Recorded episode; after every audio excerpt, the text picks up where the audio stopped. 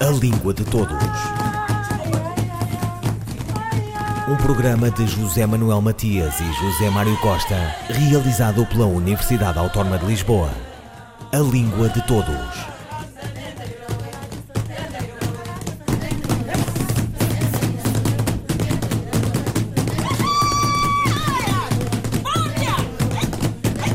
Há perguntas que trazem tratados às costas, às vezes uma espécie de trângulo-mângulo, muito polémica para quem vê pouca ciência no que parecem feitiços, caprichos, arbitrariedades.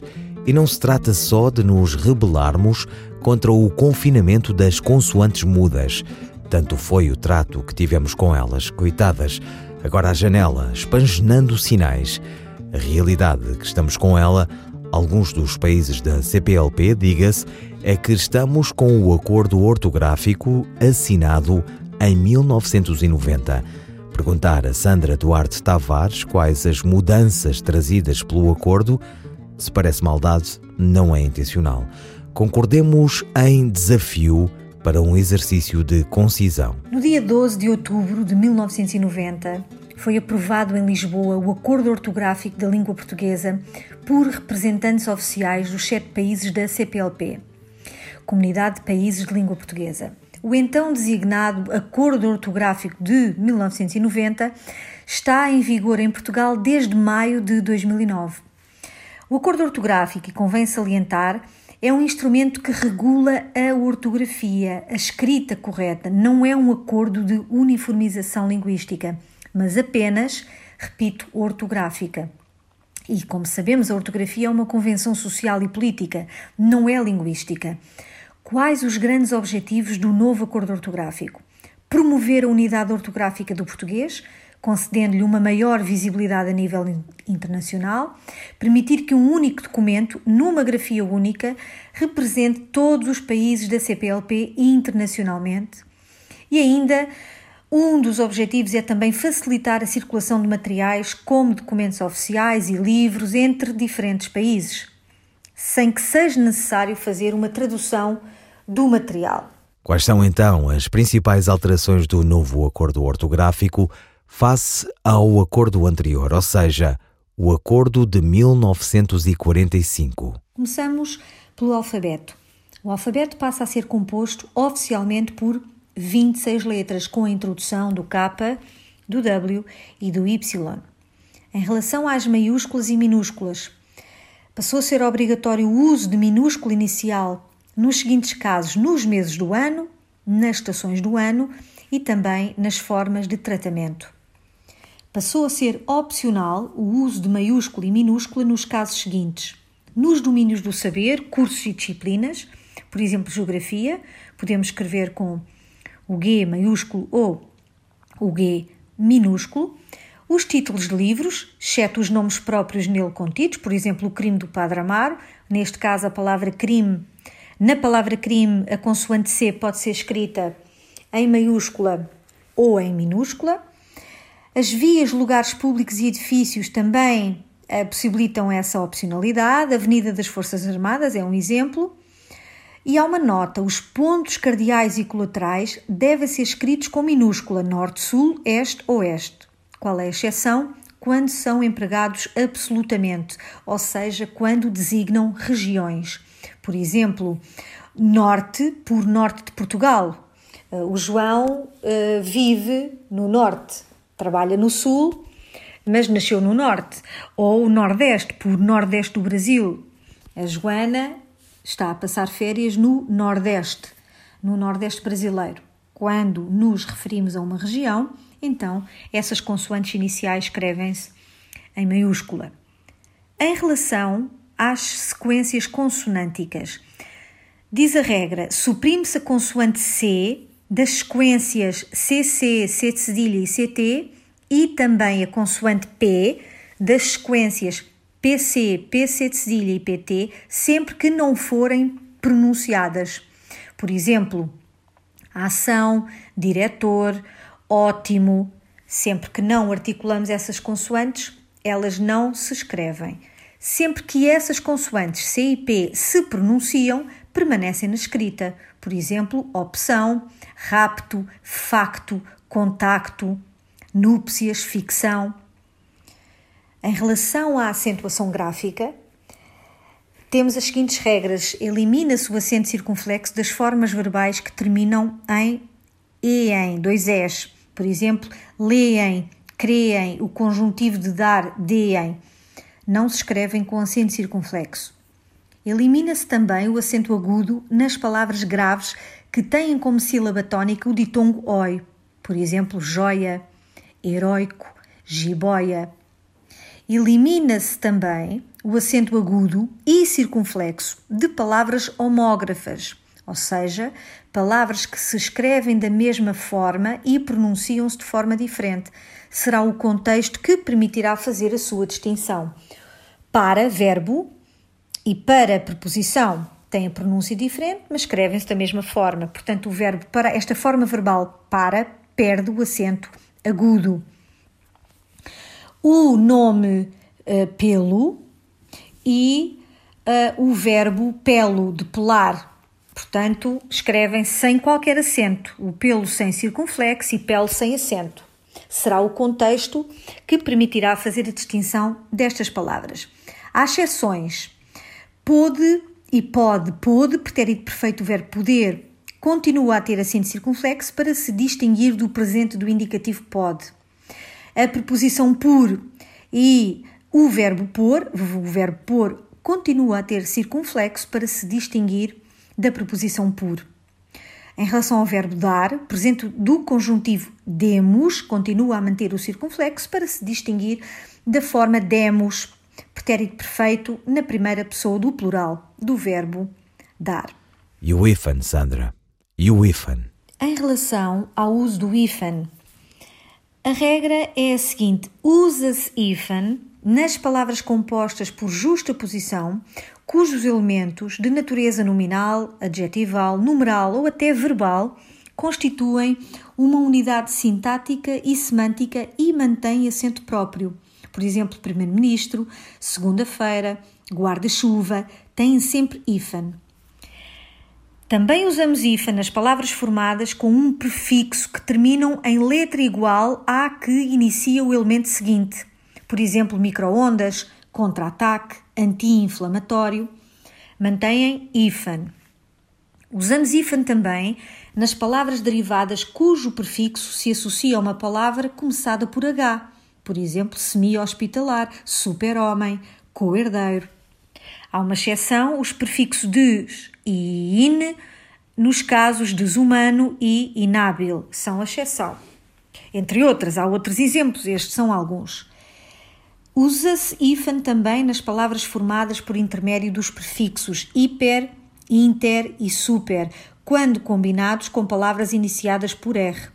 Por exemplo, interregional, super rápido, hiper rugoso. E porquê? Porque se não colocássemos hífen, teríamos dificuldade na leitura. Teríamos uma palavra como interregional. Não é isso que queremos. Queremos a autonomia fonética de cada elemento, por isso colocamos IFAN interregional. Finalmente, usamos IFA nas palavras formadas por intermédio dos prefixos tónicos acentuados pós, pré, pró, pós-operatório, pré-cozinhado, pró-independência, são alguns exemplos. Não se usa IFAN nas palavras derivadas cujo prefixo termina em vogal e o elemento seguinte começa por uma vogal diferente, por exemplo, coautor, autoestrada. Não se usa hífen também nas palavras derivadas cujo prefixo termina em vogal e o elemento seguinte começa pelas consoantes S ou R. Dobrando-se estas consoantes, por exemplo, mini saia, escreve-se com dois S, S e aglutinadamente, autosserviço, anti-rugas, antissemita, minissérie, entre outros. Finalmente, não se usa hífen nas ligações da preposição de às formas monossilábicas do presente do indicativo do verbo haver. Eide, asde, ade, ande não se escrevem com hífen. Deixam também de ter hífen as locuções, sejam substantivas, adjetivas, pronominais, adverbiais, prepositivas, como por exemplo cão de guarda, fim de semana, sala de jantar, cor de café com leite. Palavras que integrem uma proposição, por exemplo, dia a dia. Aliás, palavras com três elementos. Fim de semana, caminho de ferro, pão de ló, não se escrevem com hífen.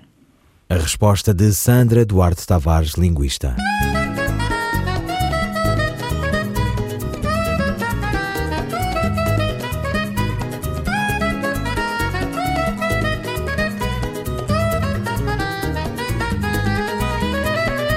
Compra calça para no bis. Compra camisa tabelado. Compra boina na Montilim Bamba ronca na somada. Compra calça para no bis. Compra camisa tabelado. Compra boina na Montilim Bamba ronca na somada Subi somada, vou adianta-me de trás. Corre papel lá na Arto Santos. Subi somada, vou adianta-me de trás. Corre papel lá na Artur Santos. Oi pomba, oi pomba, oi pomba,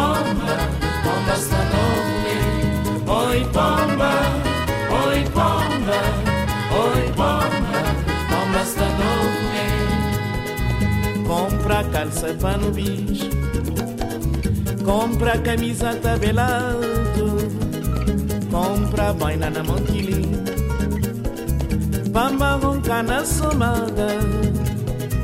Compra calça para no bicho.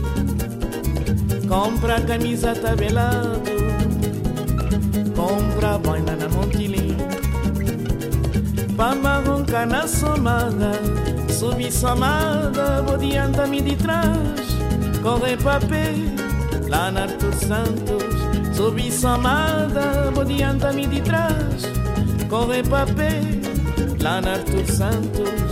Oi pomba, oi pomba, oi pomba, pomba está nome. Oi pomba, oi pomba, oi pomba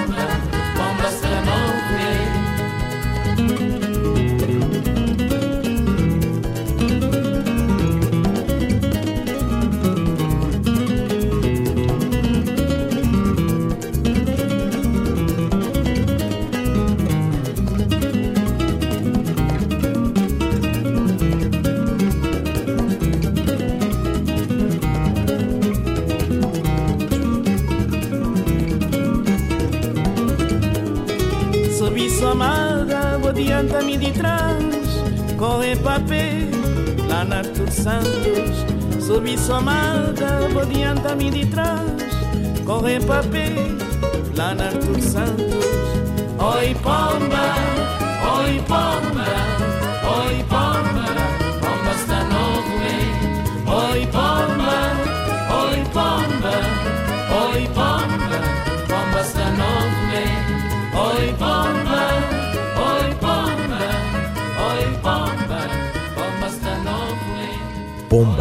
Cesária Évora.